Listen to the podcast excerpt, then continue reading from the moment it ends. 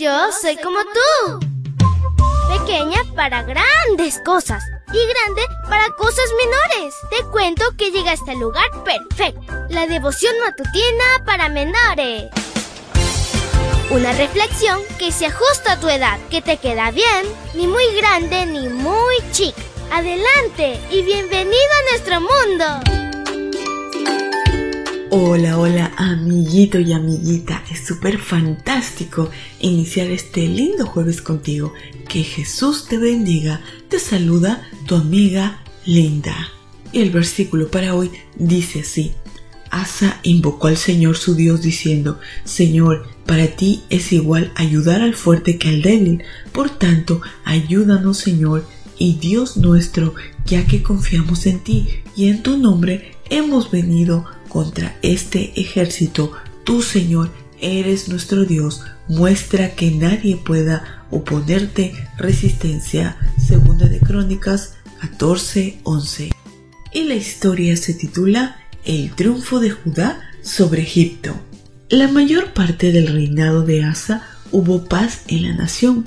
Durante ese tiempo el rey aprovechó para fortificar algunas ciudades y fortalecer su ejército, su armamento y su estrategia militar.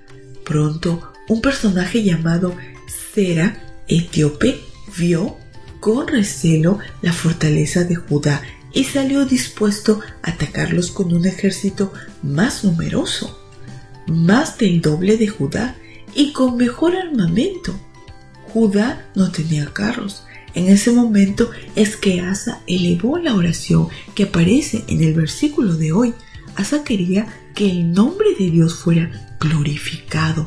Su oración fue genuina. Él conocía la historia de Israel, sin duda. Recordó las palabras de Jonatán cuando aseguró a su ayudante, anda, vamos al otro lado. Quizás el Señor haga algo por nosotros, ya que para Él no es difícil darnos la victoria con mucha gente o poca. Primera de Samuel 14:6.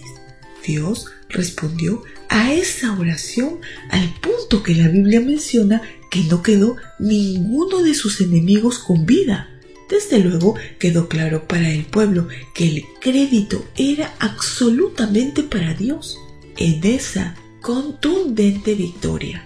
Poco tiempo después, para librar al pueblo de la tentación de atribuirse la gloria del triunfo, olvidarse de Dios y dejar de depender de Él, el Señor envió a un profeta de nombre Azarías con el siguiente mensaje para el rey y en consecuencia para todo el pueblo. Salió al encuentro de Asa para decirle, escúchenme tú, Asa, y todos los de Judá y Benjamín, el Señor está con ustedes si ustedes están con Él. Si ustedes lo buscan, lo encontrarán, pero si lo abandonan, Él también los abandonará. El propósito del mensaje era evitar que el pueblo cayera en la trampa del orgullo y la autosuficiencia. Tanto el rey como el pueblo se conservaron humildes y dependiendo de Dios.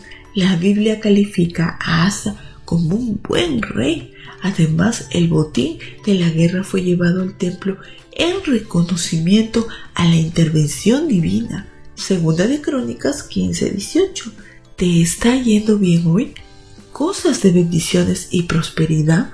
Reconoce a Dios porque es Él quien se manifiesta en tu vida cada día.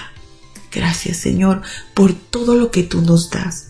Gracias porque tú eres bueno y nos das demasiadas cosas, aún las que no te pedimos. Ayúdanos a confiar y glorificar siempre tu nombre en todo lo que tú nos des y aún cuando todavía no ha llegado ese pedido especial que pedimos. Gracias Padre. Te lo pedimos en el nombre de Jesús. Amén y amén. Abrazo tototes de oso y nos vemos mañana para escuchar otra linda historia. Hasta luego. Hoy creciste un poco más. ¿Qué? porque crecer en Cristo es mejor. La matutina de menores llegó por el tiempo y dedicación de Canaan Seventh Day Adventist Shores and Dear Ministry.